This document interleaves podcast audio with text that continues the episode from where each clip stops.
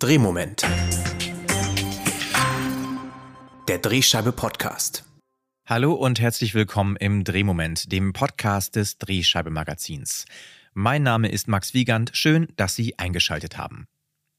Die Medienvielfalt im Lokaljournalismus ist in den letzten Jahren geringer geworden und das schadet wiederum der Demokratie. Doch dort, wo große Verlage Lokalredaktionen einsparen, ergeben sich auch Möglichkeiten für neue lokale Plattformen. Zwei von ihnen, nämlich Rums aus Münster und 4.0 aus Düsseldorf, haben wir bereits vor zwei Jahren in der Drehscheibe vorgestellt. Und nun wollen wir bei Ihnen nochmal nachfragen, wie sie sich seitdem entwickelt haben. Dazu nehmen wir uns jetzt jeweils eine ganze Folge pro Projekt Zeit und den Auftakt macht heute ein Gespräch mit Hans Onkelbach von 4.0. Ich wünsche Ihnen ganz viel Spaß beim Hören. 4.0 wurde vor knapp zwei Jahren in Düsseldorf gegründet. Dort wird Lokaljournalismus gemacht. Über Düsseldorf, für Düsseldorf, von Düsseldorfern. So sagen es jedenfalls die vier Gründer. Und mit einem von ihnen spreche ich heute darüber, wie sich die Plattform seitdem entwickelt hat. Damit begrüße ich jetzt Hans Onkelbach, den Redaktionsleiter von 4.0. Ganz herzlich willkommen. Hallo, Max Wiegand. Guten Tag. Guten Tag. Schön, dass Sie da sind. Ähm, jetzt haben wir ja mit dem Kollegen Endermann schon mal gesprochen vor zwei Jahren, aber ich würde jetzt gerne noch mal vielleicht aus Ihrem äh, Mund hören, warum Sie eigentlich 4.0 mit Ihren Mitstreitern gegründet haben. Wir haben damals festgestellt, ähm, unabhängig voneinander übrigens, dass sich die, die Medienszene in Düsseldorf ungünstig entwickelt hat, sage ich immer ganz freundlich. Also sie ist regelrecht ausgedörrt. Es gab äh, vor Jahren dort mehrere große Zeitungsredaktionen, also die Klassiker, äh, Westdeutsche Zeitung, Neue Rheinzeitung, Rheinische Post, Bildzeitung hatte eine eigene Redaktion vor Ort. Es gab noch den Express, also dieses Kölner Düsseldorfer Boulevardblatt.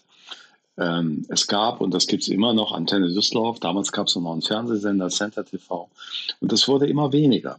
Am Ende war es dann so, dass die Rheinische Post als Platzhirsch übrig war und hat die Westdeutsche Zeitung und die Neue Rheinzeitung mit Inhalten versorgt. Express schrumpfte sichtlich und Bildzeitung zog sich immer mehr zurück und macht heute die Düsseldorfer Berichterstattung aus Essen. Die haben in Düsseldorf nur noch ein kleines Büro. Und diese Entwicklung haben wir damals beobachtet und haben dann gesagt, es ist doch schade, hier gibt so viele gute Themen, so viele gute Stories und keiner erzählt sie. Und dann haben wir gedacht, dann versuchen wir das einfach mal. Am Anfang hatte jeder von uns die Idee, einen, einen eigenen Blog zu machen. Also ich sage mal so eine Spielerei im Grunde. Dann haben wir darüber geredet, also eigentlich eher Zufall, dass wir ins Gespräch gekommen sind, obwohl wir uns alle lange Jahre kannten. Und dann haben wir dann irgendwann mal gesagt, wenn wir es machen, machen wir es richtig, richtig professionell. Und so ist 4.0 entstanden. Und im Mai 21 sind wir online gegangen. Das heißt, Sie würden sich vielleicht gar nicht so sehr als Konkurrenz jetzt zur heimischen Presse sehen, sondern eher als Ergänzung? Oder wie würden Sie das ja, sagen? Ja, das ist, das ist eine gute Formulierung. Also Konkurrenz mhm. äh, sind wir in manch, manchmal schon in Teilen, weil wir halt oft schneller sind und wir meinen auch immer besser sind. Aber im Grunde ist das eine Ergänzung. Man müsste es ein bisschen differenzierter äh, erklären, aber auf Inhalte kommen wir ja gleich noch. Also wir sehen uns nicht dauernd irgendwo neben den anderen, über den anderen, unter den anderen, hinter den anderen.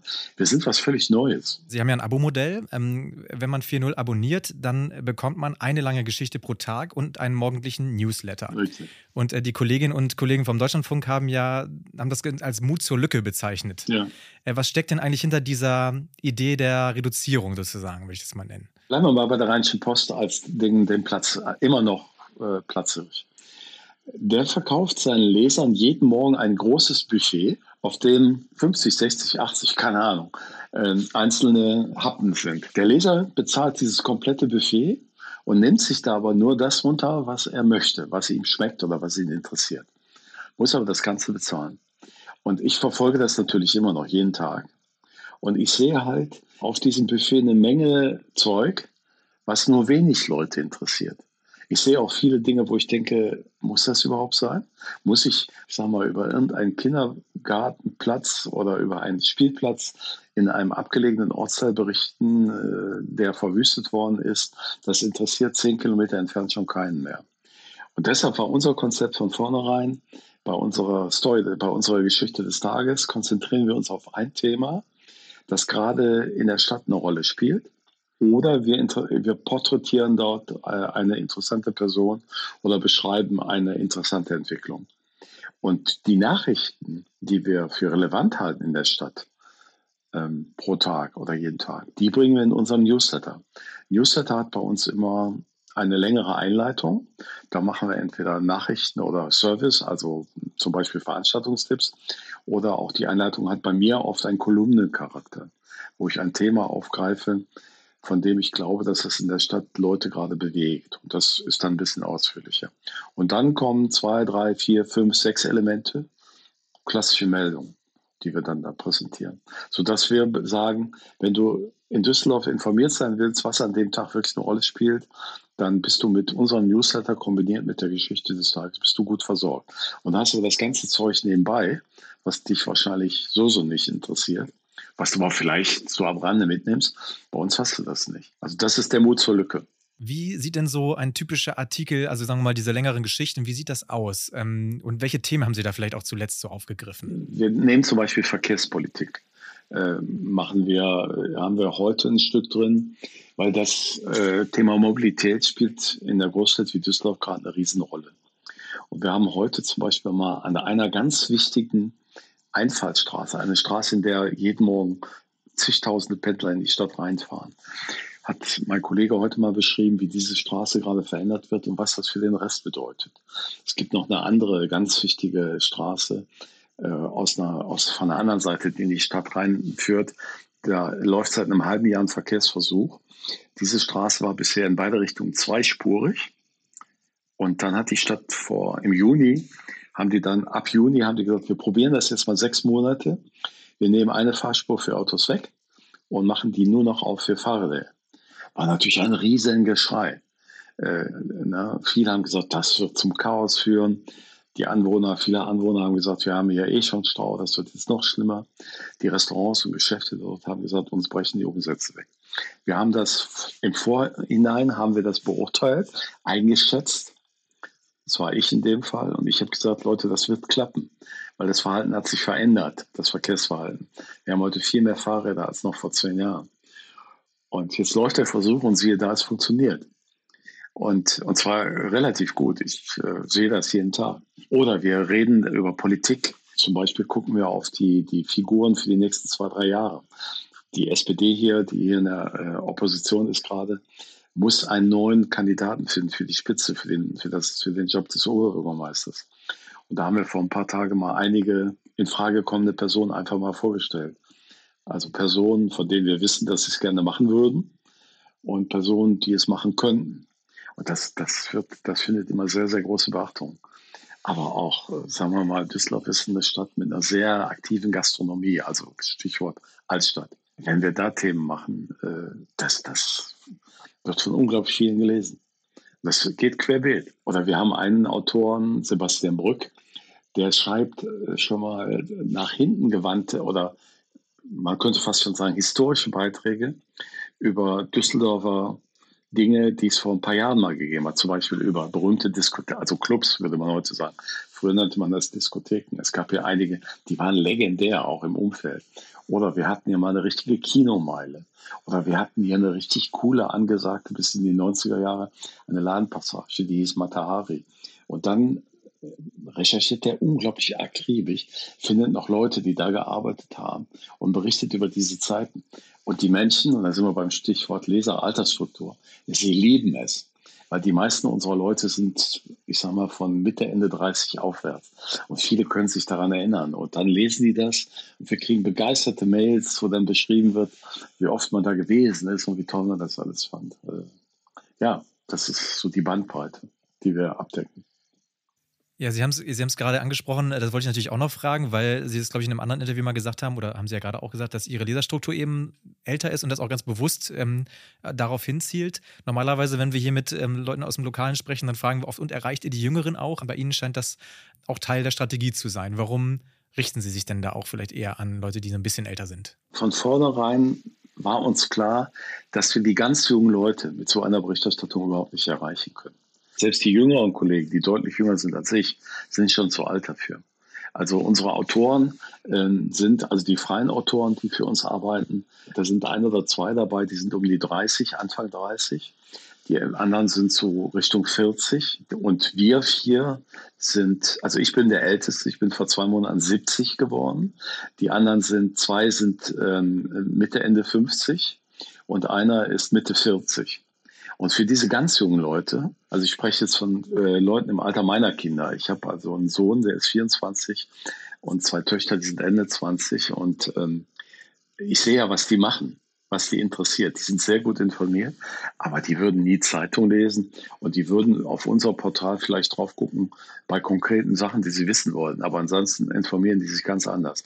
Und ich habe es halt bei den Zeitungen über die Jahre erlebt, wie, und das machen sie zum Teil heute noch, wie die krampfhaft versucht haben, jüngere Leser zu gewinnen. Und das ist immer grandios in die Hose gegangen. Es hat nie funktioniert also berühmte Jugendzeiten. Dann hat man junge Leute beschäftigt. Man hat so, so, so äh, junge Leute schreiben lassen, den ganzen Seiten freigeräumt. Die AP macht das heute noch zum Teil. Aber in Wahrheit kriegst du den nicht. Und warum soll man den hinterherlaufen? Weil der größte Teil der Bevölkerung ist älter als 40. Die haben das Geld, die haben das Interesse, dass die, die, und die haben auch das Gefühl für diese Stadt, so wie wir das verstehen. Also insofern äh, war das von uns von vornherein klar. Wenn wir nochmal wieder auf Inhalte zurückkommen, ähm, Sie produzieren ja nicht nur geschriebene Beiträge, sondern Sie haben auch einen Podcast. Äh, da sind Sie selber auch ähm, beteiligt. Ähm, worum geht es dabei? Das ist ein True Crime Podcast. Und der ist entstanden vor etwas über einem Jahr. Und wie so vieles bei uns, könnte ich heute nicht mehr sagen, wer die Idee gehabt hat. Mhm. Die war auf einmal im Raum.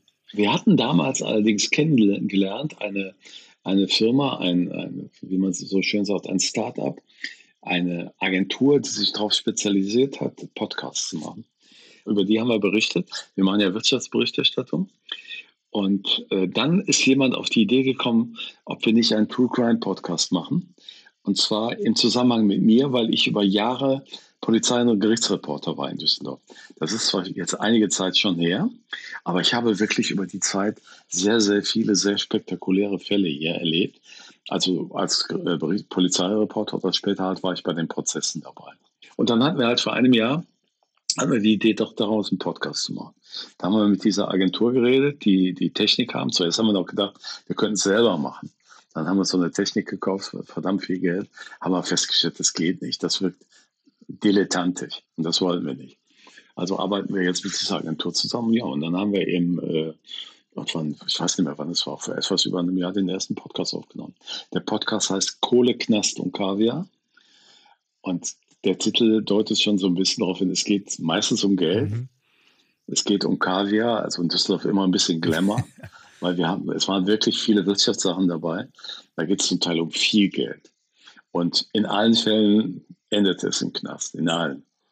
Und äh, das, das sind halt zum Teil hochamüsante Geschichten auch, die wir da. Und wenn ich das richtig sehe, nehmen wir gerade den 11. auf, oder den 12. Wie oft erscheint das dann? Ja, da sind wir leider ein bisschen, wir müssen das eigentlich den Rhythmus verkürzen. Wir schaffen es im Augenblick so alle zwei Monate neuen zu machen, weil wir einfach zeitlich nicht hinkommen. Unser Wunsch ist es, alle drei, vier Wochen das zu machen und wir hätten noch Material dafür. Aber im Augenblick sieht das noch nicht so aus. Zumal sich aus diesem Podcast eine True Crime Stadtführung. Da wollte ich genau drauf kommen als nächstes, genau. Das können Sie auch nochmal erzählen, die Stadtführung. Ja. ja, das war etwas, was uns auch völlig verblüfft hat. Als der Podcast lief, dritte oder vierte Folge, rief uns Düsseldorf Tourismus an. Das ist so eine, hat fast jede Großstadt, also Tourismusgesellschaft, im Eigentum der Stadt. Das ist eine GmbH, glaube ich. Da arbeiten 10, 15 Leute, keine Ahnung. Und die haben uns angerufen und haben gesagt, sie hätten das gehört und fänden es ganz toll. Und ob wir daraus eine Stadtführung machen könnten. Also ich habe mit denen telefoniert. Ich war erstmal sprachlos. Ich habe gesagt, wie stellt ihr euch das vor? Ja, das wären ja alles Stories, die mit Düsseldorf was zu tun hätten. Und das könnte man ja sicher auch mit Orten verbinden, ob ich mir das vorstellen könnte. Habe ich kurz überlegt und habe gesagt, ja klar.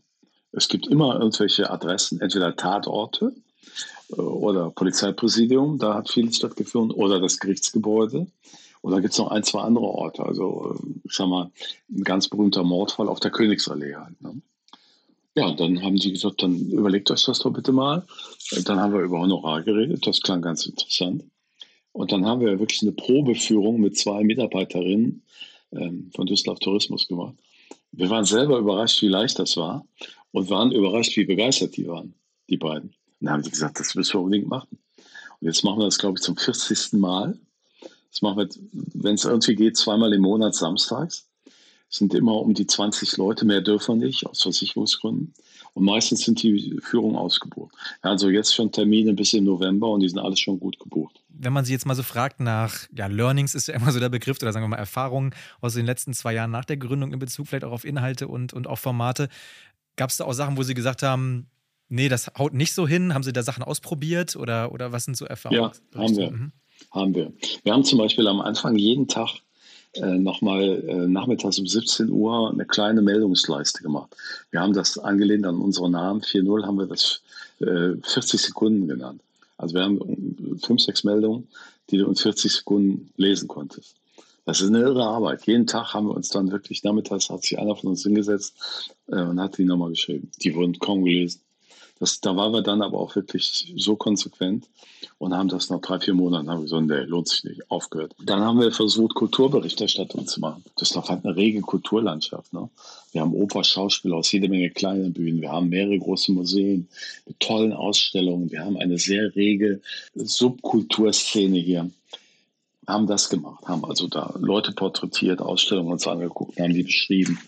Und zwar auch äh, in einer Wortwahl, die in normalen Fotos vielleicht un undenkbar wäre.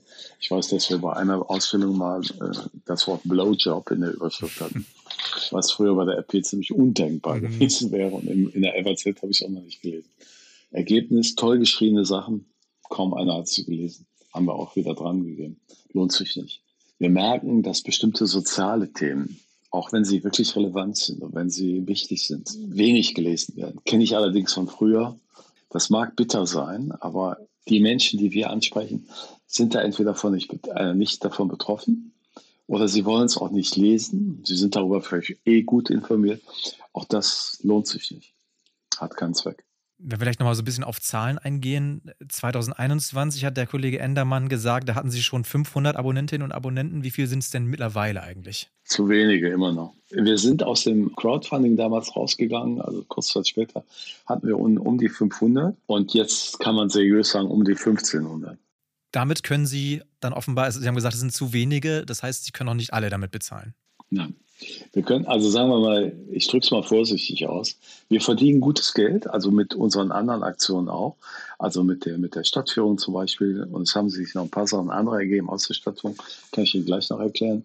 Ähm, aber wir, wir nehmen noch kein Geld aus der Firma raus, ähm, weil wir unsere Mitarbeiter möglichst gut bezahlen wollen.